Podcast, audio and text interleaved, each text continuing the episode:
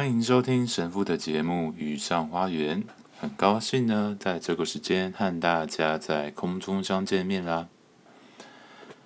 那今天发生的大事呢，就是检调侦办民众党立委新科新竹市长当选人高文安涉嫌助理诈助理费案。台北地检署昨天指挥调查局北基站，兵分八路展开一波搜索约谈行动。北极站以被告身份约谈高虹安男友李宗廷、办公室主任陈焕宇以及被封为台大十三妹的龚卫文。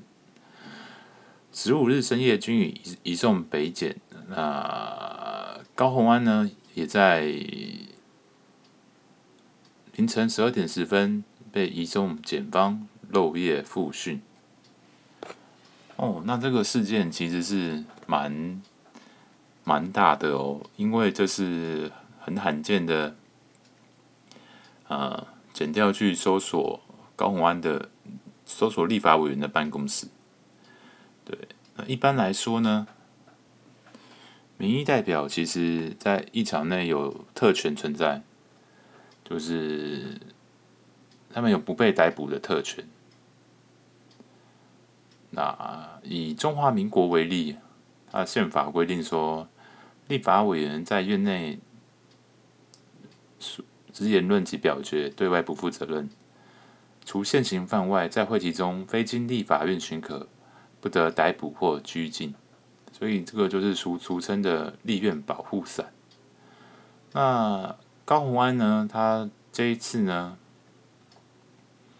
呃，被调查。可是他没有被被声压或被羁押，对。如果他他其实要声压他，就是要朝野协商统一才可以。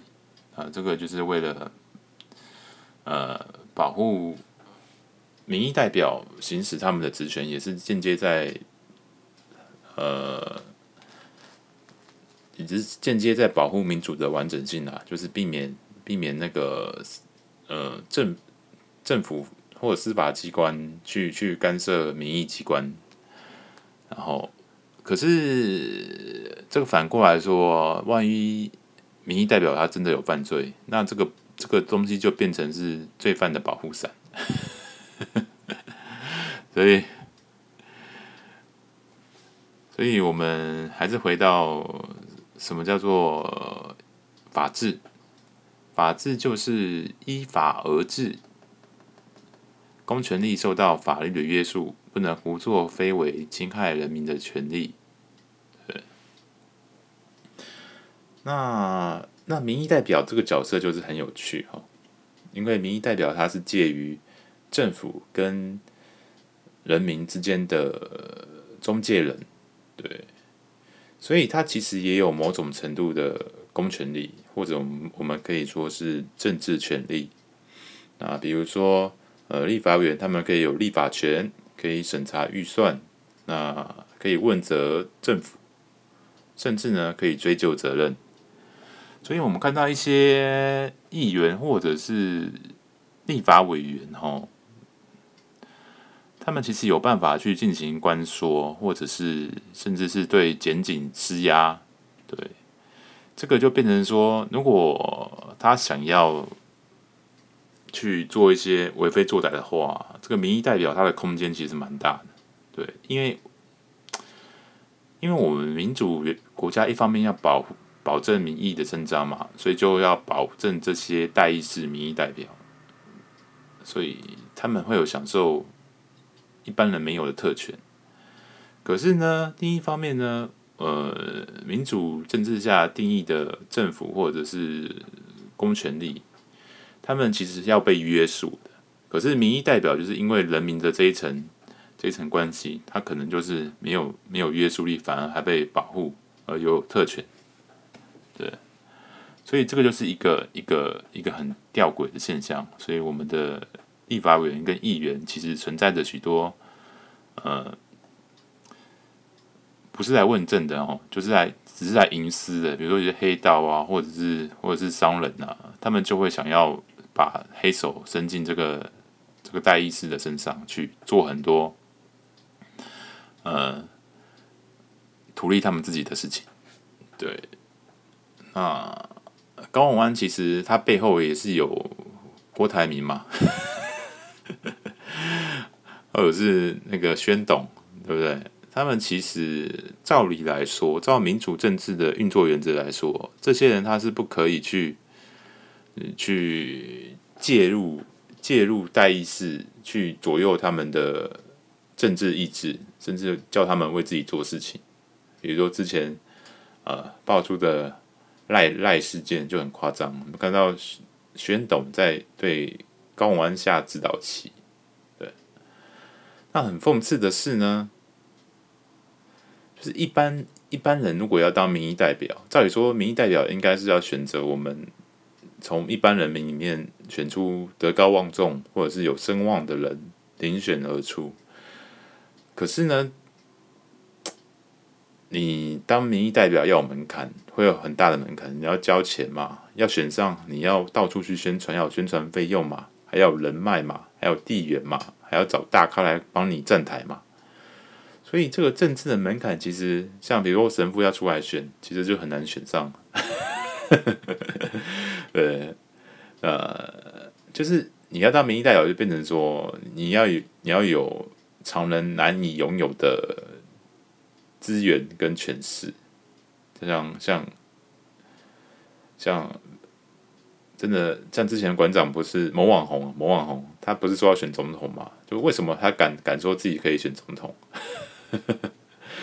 因为他他有钱嘛，对，他开公司嘛，那背后可能有什么有利人士嘛，或者是他在网络上很有声量嘛，那他们这些人是不是可以真的反映民意呢？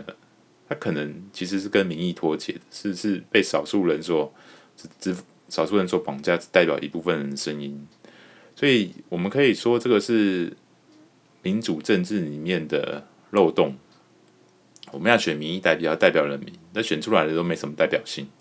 然后有些人乱投票嘛，乱投票就是选一个可能会可能会被呃可能会被离被离职或被革职的市长，刚选上就就消失，然后整个市政就陷入停摆这样子。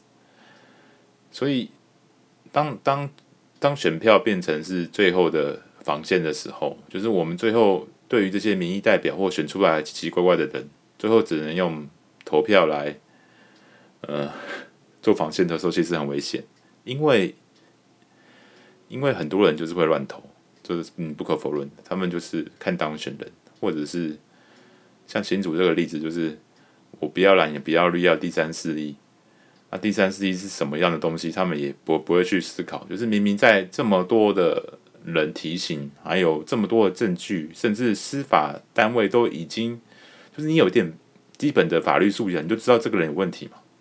那你还去选他，就是选，就是就是选，就是出一口气，要或者是，或者是选一个，选一个可以让自己讲干话的人。这个这个就就不是理性的选择嘛。所以这个就就是百分之百是民主的漏洞。那我我们回到新竹市长选举，到底到底谁要为这样的选择进行负责？对，中间选民、新竹人，或者是在网络上有一些很偏激的红统人士，比如说，比如说，比如说送指挥中心化的那一位，就是他们，他们一直在带风向，要投给这个候选人，然后一直要人民相信他。是是无罪无罪推定嘛？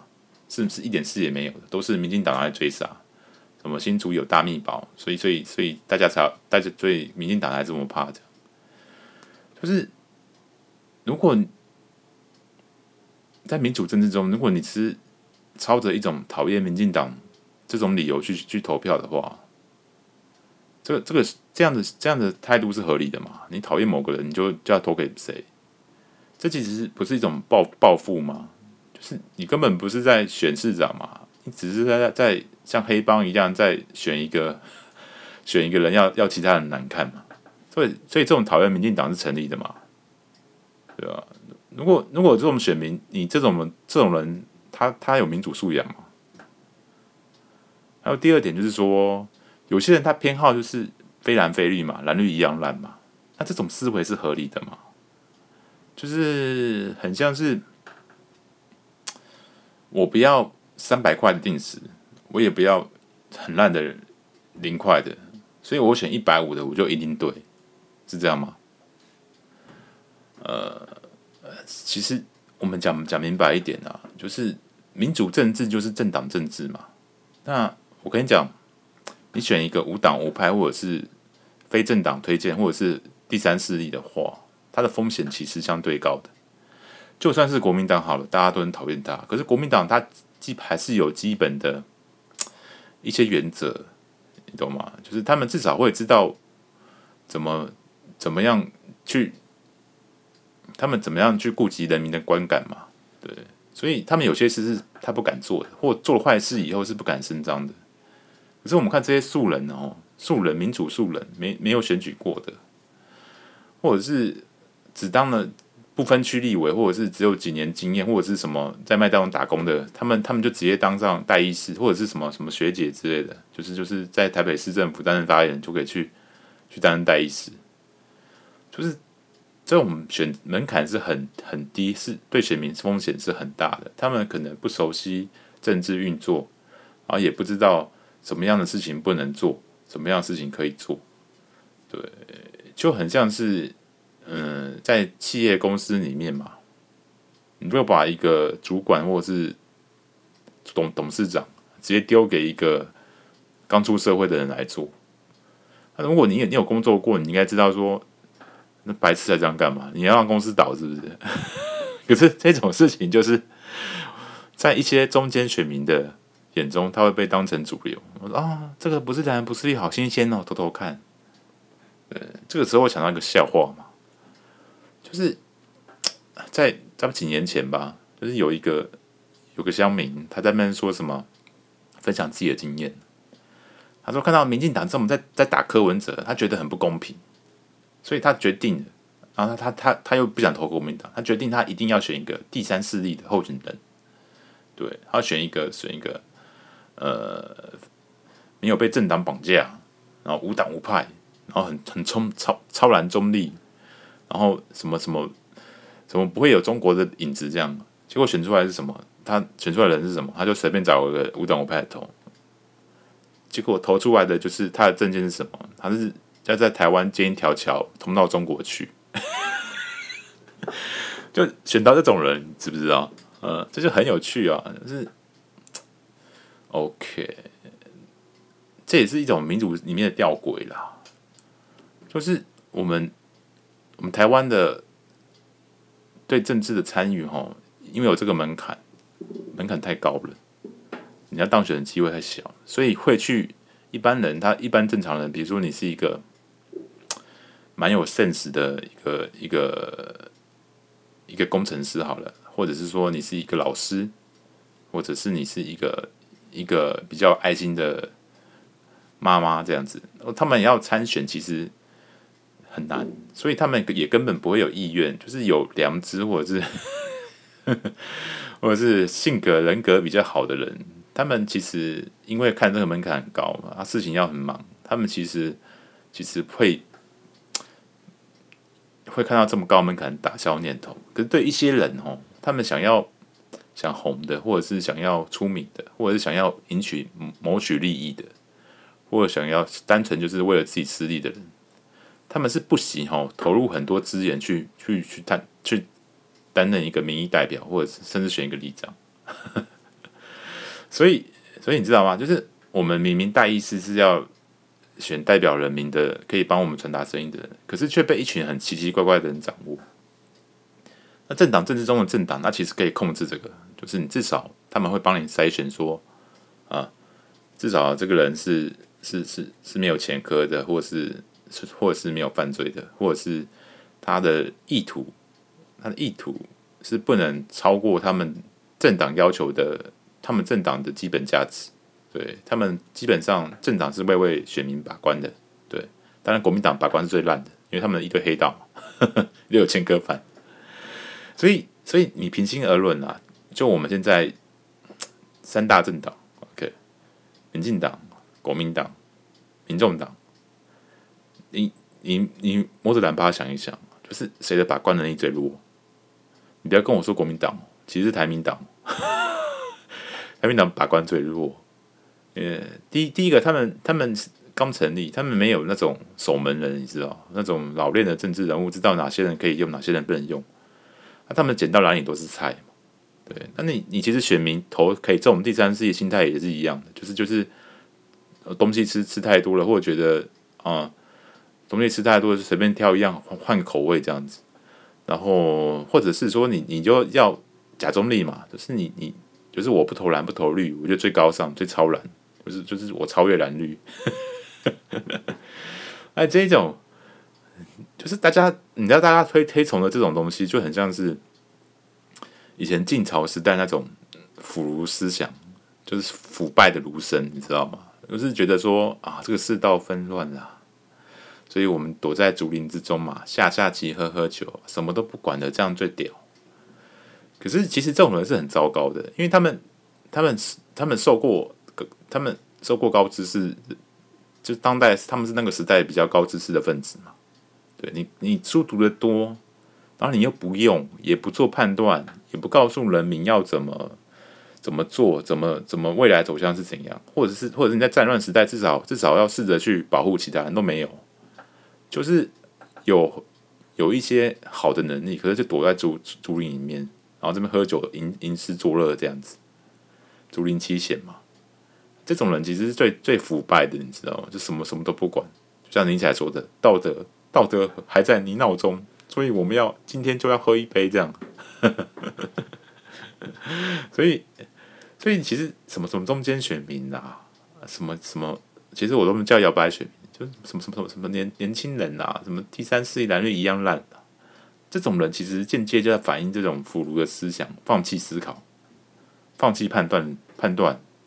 就是搁置怀疑，就是你你会怀疑蓝蓝色的政治人物，跟你会怀疑绿色的政治人物。其实你们有这种怀疑是好的，你知道吗？你这种厌恶蓝绿的厌恶厌恶心态是好的。就是如果你在厌恶厌恶的心态下选一个比较不烂的，那你你可能会选出一个相对好的。可是如果你你你就是无条件去。因为蓝绿很烂，我无条件相信另外一个无党无派的人，或第三势力新兴政党。那其实，那其实你会变成暂时性的笨蛋，你知道吗？所以我说新竹，新竹就是有沦落到这种现象，就是你就是一群人变成暂时性的笨蛋，就是他们他们对于嗯呃第三势力或者是像台民党这种候选人，他们不会去区分说，哎，他们可能上一次投给高玉婷时代力量的。或邱显智，这次换高虹安，他们不会去比较说，哎，高虹安跟这些人有什么不一样？那个邱显志跟高玉婷，他们是他们的政见好歹就是说，反制红色渗透，捍卫台湾主权，防防治中资窃取技术，守卫台湾科技，杜绝不孝业者，建构安心托育，拒绝房市炒作，落实居住正义。好，那我们再看。高虹安，高虹安的证件是什么？他的证件就是说，呃，理工你做的就一定对，没有了。证件应该是那个吧？可是传宗接代嘛，零到四六岁的饲抚养嘛，然后跟跟 跟郭董那边合成合成合照嘛，说要实现郭董的愿望，要。就是你要实现一个一个一个企业家的愿望，你知道这个事情有多危险吗？当然，他他提的这件事还好，可是你知道这种这种零到四岁是抚养，或者是什么什么传宗接代这种话，有一个年轻女生说出来是是很不可思议的，你知道吗？虽然他是用双关语，你传宗我接代，就是少子化是要解决的。可是如果是一个一般女性，她们其实是。会有点讨厌的，你知道吗？在在办公室里面工作的女性，她未婚女性，就是一天到晚被要催要生小孩，好像责任都是他们的。可是你知道什么什么人会一直叫别人催最爱小孩催生小孩吗？一直叫别人生小孩，可是公司老板，你知道吗？应该有遇过这种老板吗？就每天开会的时候一直想说什么什么，他多爱小孩啊，小小孩很可爱啊。然后看到有员工生小孩，你们真生小孩哦，太好了，太好了，就像阿公一样这样子啊，就给你们红包，给你们奖金这样子。然后，然后讲讲，就是他们有一种 大家的阿公的感觉，就是其实他的那个那个心态的本质，就是就是很像是你们家父母，就是。要晋升的那种感觉，只是他们他们把自己的公司公司的人都当当成自己的讲好听的家人呐、啊，讲难讲难听点就是就是自己的工具嘛，所以他们会特别喜欢看到看到小孩子，比如说今天今天你下属带带同事或带一个小朋友到公司去，哦，他们就马上靠过来，超可爱呀、阿公给你吃糖干嘛的？他们就是这种移移情的作用嘛，所以。所以你说什么传宗接代，这个这个一般女生她们其实是会有嫌恶嫌恶感的，就是你要提这个政策要实现实现郭郭郭郭台铭的心愿，那我跟你讲，这个这绝对很不正常。对，好，回到刚刚的话题，就是说，就是你比较时代力量，虽然很多人时代力量很多人讨讨厌，可是时代力量它好歹你知道也是算是一个。本土政党，或者是他们算是一个比较正常正正常里面的推出人是比较正常的，比如说邱显志也好，呃高玉婷也好。那你检视高宏安的他的政见或者是他的背景，他其实跟跟这个东西是完全相相矛盾。因为郭董他之前不是才要很很很很早以前啊，他不是才要要因为华为的设备去去踢馆政府嘛，政府机关嘛，说为什么不给不进华为？啊，郭董他又是在中国做生意的，啊，整天在那边机器人大数据有没有？然后，然后富士康的事件最近有没有？一群人因为呃，他们对于疫情的不当处理，就被迫，然后有可能确诊跟跟健康人关在一起，然后吃吃收掉便当，所以他们他们就是一群人，就是离开富士康公司，到公到高速公路上去。行走千里这样子，就是为了为了想要回家。那富士康是就是就郭台铭的企业嘛，就是就是那个嘛，红海嘛。所以，然后反正你虽然当然你不能说不能直接抹红嘛，可是就是你知道他们背景就是跟跟时代力量的人是完全不同的，他们主张也不同。就是一个会在飞机上说要看讲说中国的 AI 课本多棒的人，你你你怎么会觉得他会？他会守护什么？反制红色渗透，他们就是很容易引进红色渗透的那一群人啊。对啊，讲白了就是这样子。所以你怎么会把你投给邱显智，然后又投给高虹安？这这什这什么心态？我问你，这个是不是笨蛋？你讲难听点是这样，这个是不是一种很笨的人？对，他们说哦，都是第三势力啦，都是都是都都不是蓝绿啦，所以我就投他。都是，所以就，可是可是不是这样子。你真的你要有对于你你怎么怀疑国民党，怎么怀疑民进党，你就要去怎么怎么去监去去判断第三势力推出的人嘛？对啊。而且讲讲真的啦，那个高那个高玉婷，就是高玉婷这个第三势力这个时代力量候选人，他之前是批评红海牺牲群创护航，然后他们讲究劳权他们还捍卫民主，他们他们不是那种你觉得他们会支支持什么民主不能当饭吃吗？或者是或者是一些富士康，他们会他们这些时代力量看到富士康员工跳楼自杀，会会会什么感想？这个有有落实劳权嘛？然后像薛明志那种提出什么大新竹大新竹计划的人，什么什么什么七都并一都，这种要。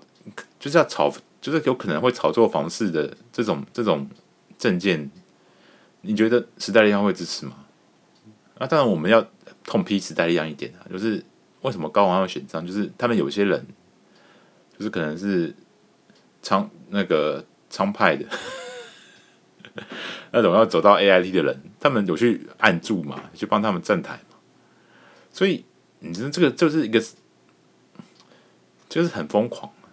所以虽然虽然他高虹安他就算涉嫌贪污，他可能金额不高，可是你就会觉得说这是一个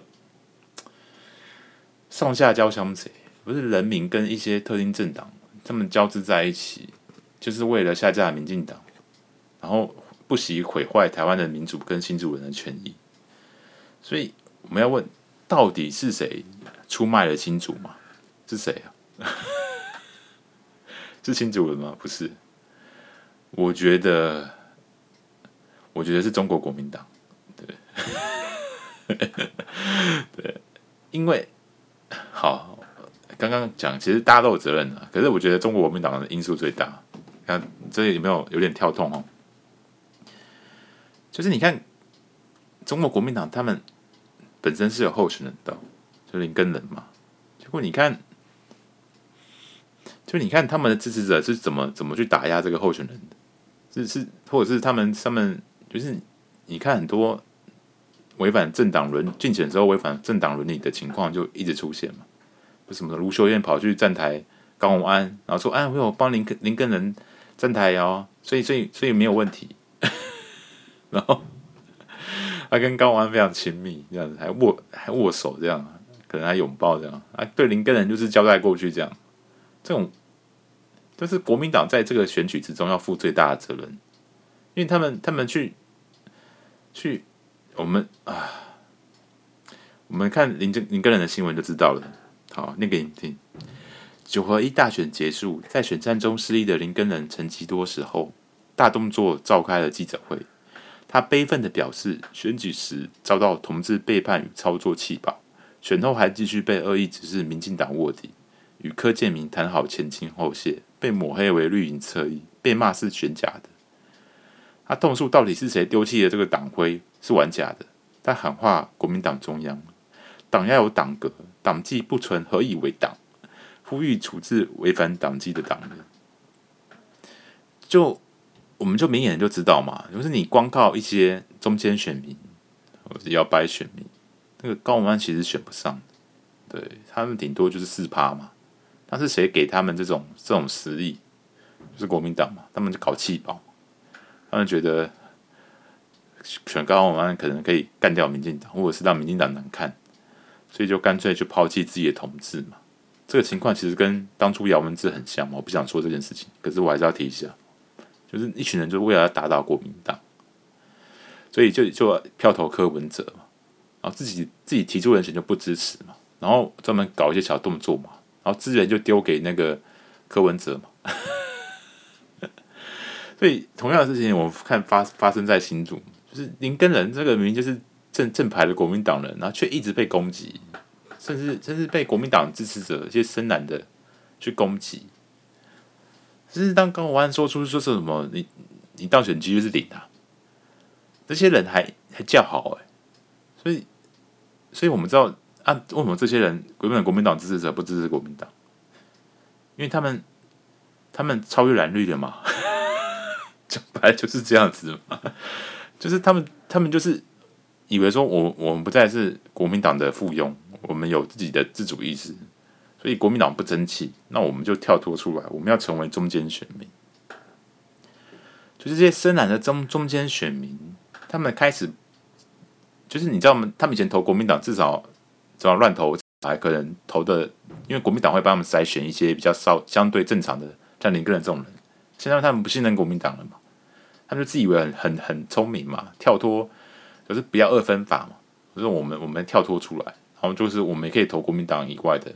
或是一些人，然后就就是就是投给高虹安嘛。那我们说那些那些那些网红啦，或者是什么土条那些人嘛，他们其实就是 讲难听一点，他们他们就是国民党以外的那个高虹安当选的因素嘛，就是这些呃民粹选民，深蓝民粹选民。你这么说，就是谁出卖了新主人？第一个就是国民党。第二个就是这种深蓝民粹选民，或者是红统民粹选民，他们就是造成了这件事情，就是只要讨厌民进党，干什么都行。唉，所以我奉劝各位哦，你们选举真的是，真的是，真的是不要随便超越蓝绿耶！你超越蓝绿，真的是，真的是啊！我会，我也不知道怎么讲，你你也不要去选国民党嘛，就是，就是。应该说这样好了，你选举或许可以跨越党派，可是你要有维持一个选民基本的怀疑能力，还有民主素养。对，你要看选举公报，你要看新闻，你要去查资料，否则你就你就不要当什么中间选民了嘛，你就因为你就白痴嘛，就你就一直讲什么什么塔利班塔利班，看塔利班每个智慧什么一四五零，塔利班一四五零每个智慧都比你们高诶，因为我们至少会去批判民进党里面的推出的候选人，他们哪里不好哪里好，那、你们你们这些人不是啊？你们这些人就是食物链最底层的，就是那我民主是一个一个丛林，那你们是谁？你们他妈就是就是老鼠嘛，就是那种粪金龟嘛，就是专门推粪的嘛。是真的不要以为自己很厉害很聪明，是你们反而要去跟塔利班或一四五零学习，呃，甚至去跟一些浅蓝的民众学习，就他们至少不会，或者一些本土蓝像林根的这种人学习。就他们至少有保保有，你知道吗？正常的思考能力，只要是是分辨是非的标准。那你们没有，你们选周东锦，选高永安，然后选选选妙妙。所以我们可以很清楚的分析出这个图像嘛？就台湾的民主问题是什么？是是蓝绿的问题吗？哎，不是哎，我觉得是。嗯、呃，你要你要细分，就是第一个蓝绿的问题是造成一种投票部队嘛，就是他们有装脚会绑桩，所以这些人他是没有没有思考能力的，他们只要是装脚说要投给谁就投给谁，是一个僵尸的投票部队，这是一种无知。第二种就是中间选民，中间选民就是说我们要超越蓝绿，对，然后。只要不管蓝绿都好，一样是放弃思考、无知，这是第二种。第三种的问题就是那些深蓝、深蓝，然后超脱出来的，刚刚说的那些送紫薇中心花篮的，或者是什么和和中的那些人，就是他们是刚刚说是什么？刚刚怎么形容他？反正他们就是用一种仇恨嘛，讨厌民进党，然后就算跟跟中国被捅也没关系那种人。就是该怎么说？呃，民粹选民，真的，呃，就是民粹选民好了。这三种也是放弃思考，因为仇恨而放弃思考。所以我们说，仇恨选民、中间选民跟投票部队这三个，就是造成民主的乱。之所以台湾民主这么乱的原因，你知道吗？就是你们最大的敌人就是你们自己呀，懂吗？巴德。所以。真的乱源就是在这边啊！你所以你真的不要怪国民党或怪民进党干嘛？乱源就是你们自己啊！就是你们你们选民没有判断能力嘛？对啊。好，好，我们神父今天这样讲，其实其实我提出这样批判，跟我认知到的，我学我学习到的民主或者是一些一些学问思想是有点有点相反。可是。可是，就是台湾就是这样子啊，就是你你遇到一个你不能解释的事情，就是就是就是台湾的民主，就是二零二二二二选举，就是你可以知道问题就在这边，就是你你会根据真的所有的不管是康德还是卢梭还是伏尔泰，他们就是告诉你嘛，虽然虽然我们要要法国大革命，我们要捍卫民主，对。可是，当你学习到的时候，以后你就会知道，问题就是这些人嘛，问题就在这边嘛，就是我们现在有权利了，我们现在有自由了，可是有一群人在挥霍这样的自由，就是当阿西亚嘛，也要欧北部嘛，投票嘛好啊投，哦凊彩投，凊彩投投投投出就害人嘛，啊大家拢受害嘛，啊讲讲白就是安尼嘛。真正靠白呢，就是为虾米？咱咱主主角有有这款人，实在有人，直接就干嘛袂见笑诶呢？那那你都咱这款人哈，投票毋好投，思思考毋好思考，还黑白母、凊彩部，对。好，我们再大家复习一下，台湾民主之所以乱，三种：第一种投票部队，第二种中间选民，第三种民粹选民。这三种就是我们现在台湾民主的乱源。如果你想当这三种选民，我建议你，你就不要去投票，你不要投票，你放弃你的神圣的一票，说不定还对大家是好事情。要么你就改变你的思考，找回你的判断力，从不要愧对你手上神圣的一票。OK，最后呢，我来谈一点比较轻松的话题。嗯，那不知道各位有没有当兵的经验呢？啊，其实神父有，我和一般男人一样，都会去上成功岭这个这个鬼影幢幢的地方。就，呃，我记得那个时候进去成功岭的时候，就是因为身高很高，所以就被选为班头。那我们班班呢是打饭班。那打饭班的班头其实很累，就是你要你要去负责，每天都要负责帮忙打饭，你要帮忙几百个人，让他们都有饭吃。虽然我们不是煮饭，可是我们要分配食物。对，那打饭班的班头，其实有辛酸，也有苦，也有苦，也有甜美的时候。就是，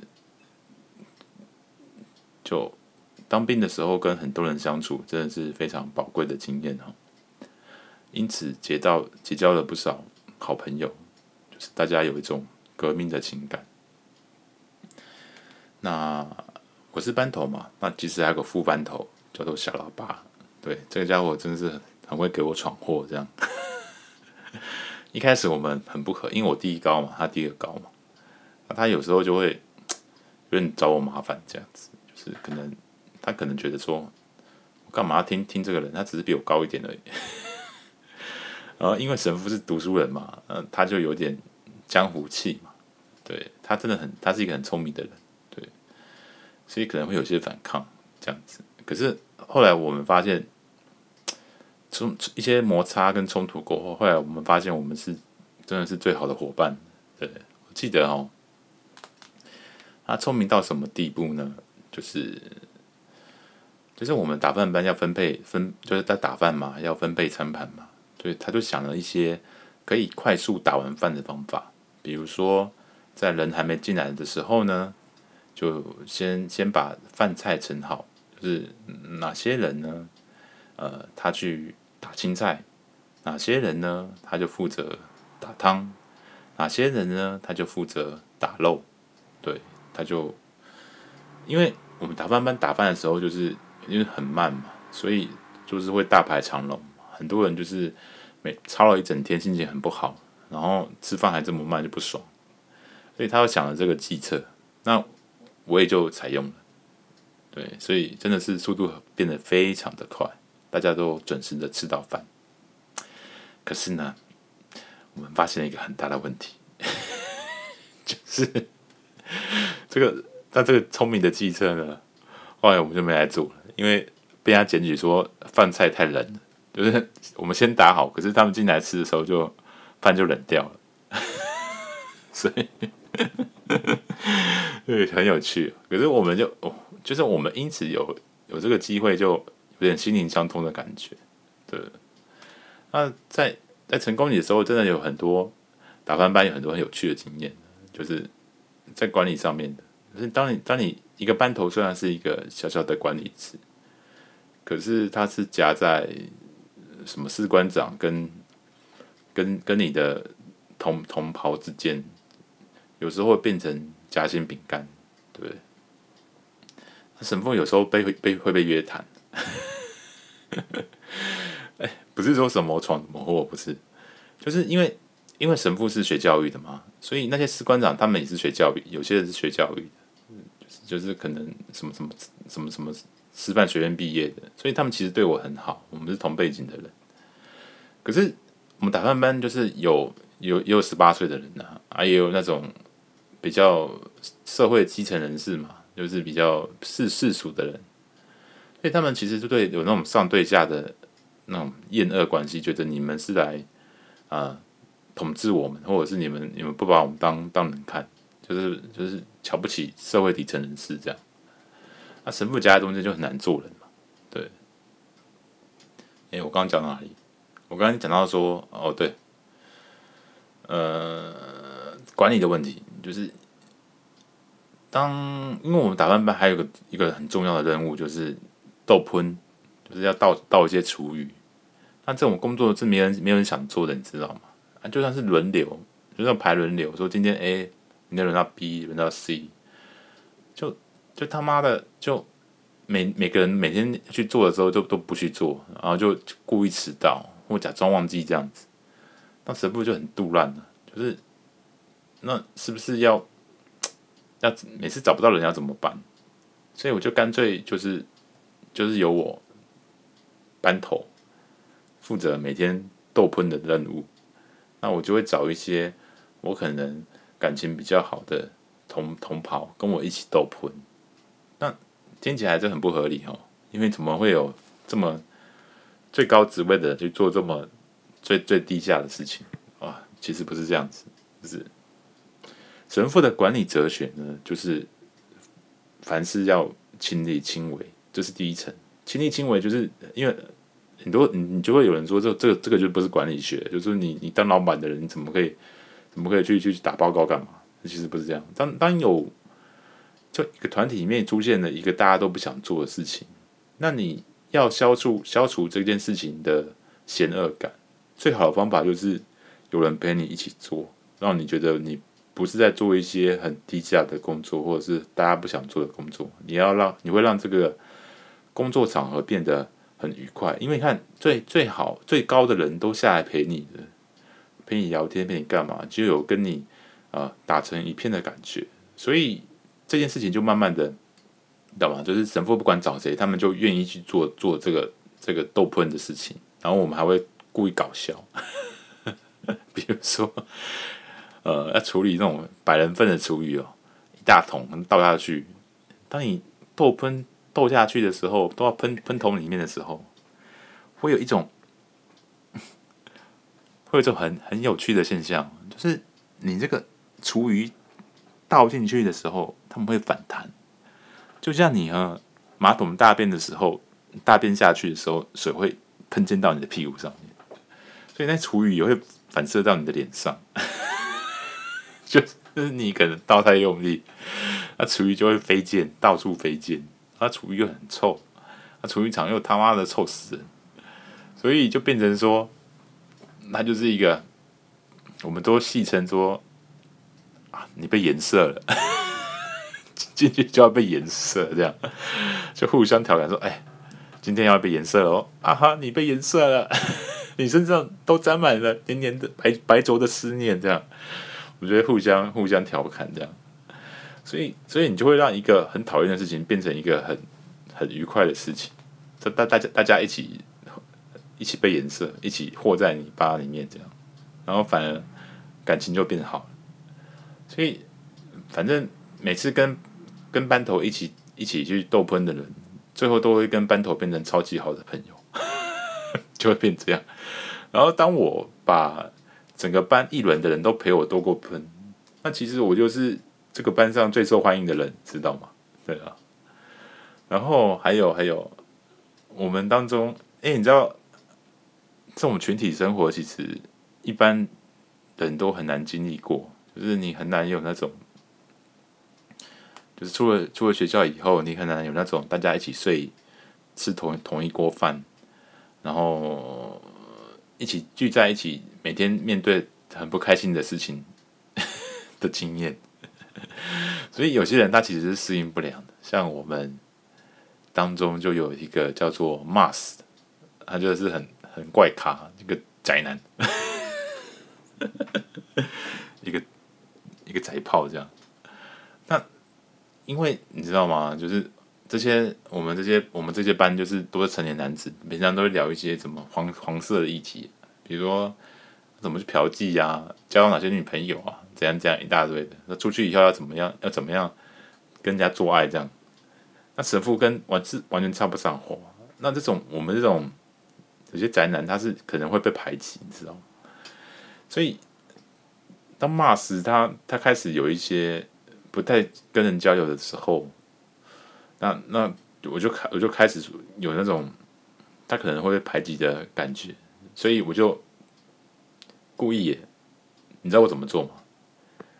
我就做个表率，就是班头的宅力量也全部全部都拿出来，就是你 Mars 很宅嘛，他妈的我比他更宅，就是我跟 Mars 就有一些很有趣的，因为你知道宅男之间都是会有那种宅男 talk，说哎、你你你就是你你看过哪部动画啊？哪部动画它就是很很赞啊？比如说《库洛魔法使》里面。哎，那个小樱的魔法杖，还有那库洛卡，哎，其实你有，哎，我也有，哎，他妈的，就是库洛卡，库洛卡，我有那个，我有风精灵的库洛卡，就是，我就会故意当众去找 Mars 聊天，聊一些宅话题给大家看，啊，大家觉得说啊，妈的，连班头都是宅男，这个世界就已经。三观就尽毁了，就他们就就不会对 Mars 有嫌恶，反而是有那种亲近感。就是原来宅男其实也是很可爱的这样。啊，最有趣的一次就是，就是隔壁班有一个更更宅的，就是别的班的，他都不跟他讲话，然后被子都没有折好，就是一个我们叫他十四号，隔壁班有个十四号，他已经被他们班完全隔离起来。就是一个无法自己的怪咖，然后会拖累团队这样子，然后讲话也不能好好讲，你跟他很难对话，这样，那他就变得很孤僻，然后就连那个那些士官长干嘛的都觉得这个这个兵是大头兵，就是全队都几乎都没有人可以跟他对话。那有一天就是怎样，你知道吗？就是大家在那边聊天，对吧？我们的头衔，因为我们。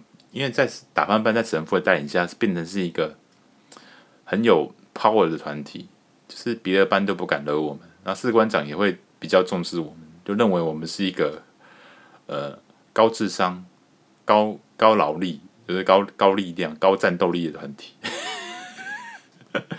而且我很很巧妙的结合了呃所谓知识分子阶层跟所谓呃苦力苦力苦力人士的阶层。让他们的优点就融合在一起，所以有天我们就在聊天的时候，就有人就起哄说：“哎、班头，班头你，你你就你不是当老师的人吗？你就去跟，你就去跟那个谁，跟十四号讲话。”然后我想说干，因为虽然虽然我说我是很有爱心的，可是我也没有这么大爱，你知道吗？因为大家都避之人人唯恐不及，而且是别的班的事情，到底干我屁事？他们就故意叫我去跟那个十四号。讲话这样子，那那你知道，就是那种团体里面，就是会有这种挑战权威的氛围嘛？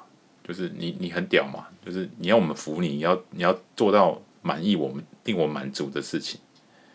那在电影里面呢，就是如果你要带人一群黑道小弟，那你就要打架给他们看，就跟跟一个很强的人单挑，让他们小弟心服。可是我们这个事情是反过来。啊！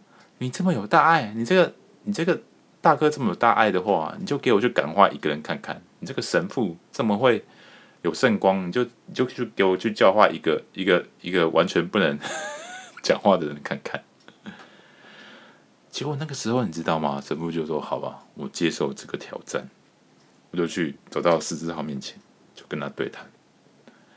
那我们怎么对谈呢？我就说：“哎、十四号你好。”他就看着我傻笑，呵呵呵呵呵。但各位不要等，想一下，神父要用什么方法跟他 talk 啊？你们可能会想说，我是教特教的嘛，所以我就本来就有很强的沟通能力。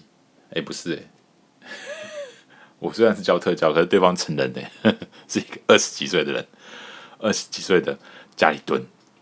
对，我要怎么跟他对话呢？他他也对，他是有障碍，他可能有些。沟通障碍，可是其实不是，他其实不是，他是一种被孤孤隔离起来的感觉，这样。所以你想想看，神父要怎么跟他对话？你再想，你再想一下。对了，mass mass 沟通法，就是，嗯，当你跟一个很难沟通的对象沟通的时候，第一步你要找到跟他的共同点。对，神父跟大家机会教育一下，你要找出跟对方的共同点。而我们共同点呢，就是宅炮，对，就一眼看到他，一眼就看出他是个宅男，所以他会，我们就用宅男的语汇去跟他沟通。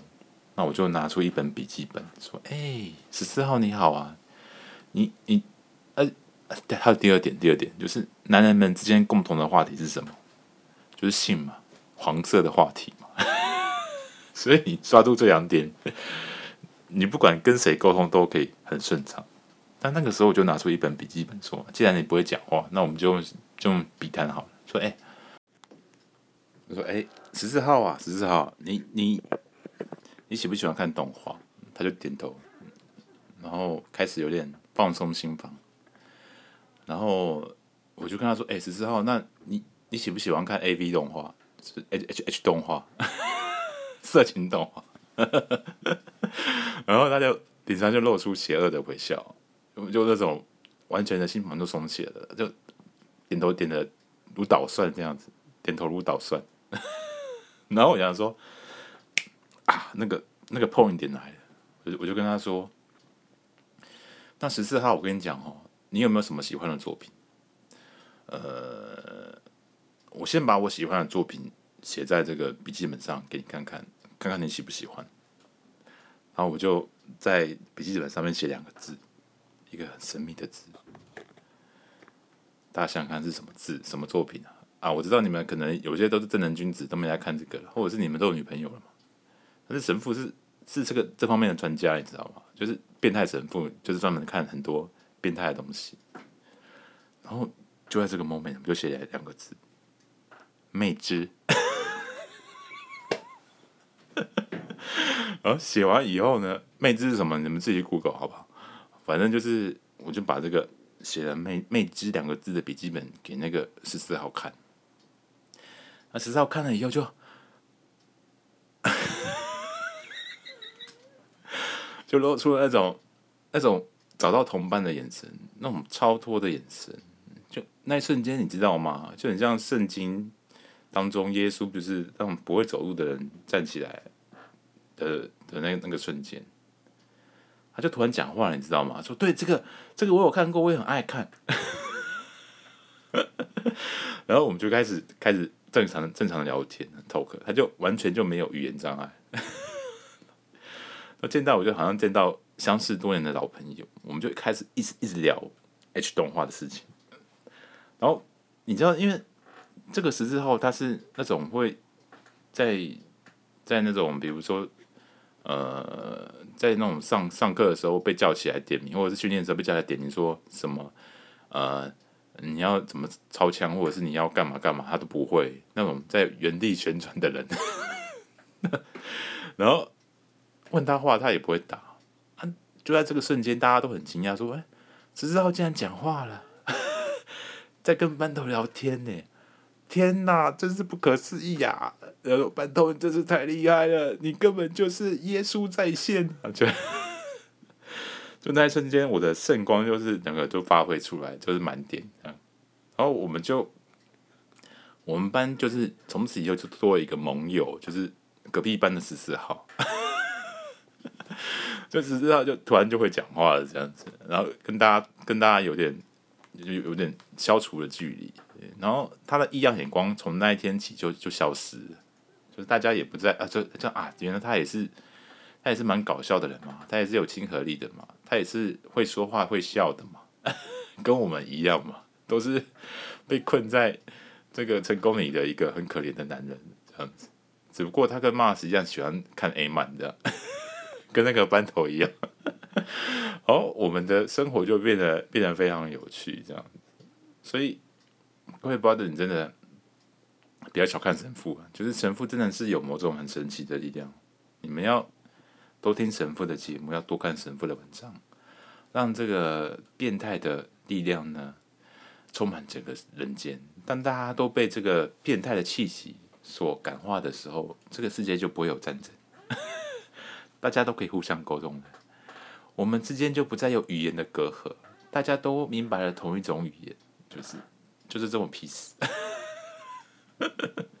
OK，好，那那我们呃今天的节目呢就做到这一边。那神父当兵其实还有很多很好笑的事情，改天可以跟大家分享。但也有很多 很白烂的事情，就是那个那个小喇叭，他真的是很会很会搞事这样子。好，反正我们就是打翻班可以做个专题，太有趣了，太有趣了。对，好，那今天的节目呢，就做到这一边。希望呢，各位有一个轻松愉快，嗯，不会被颜色的夜，不会被。不会被那个厨余，不会被喷射到的业务，对，那么再见了。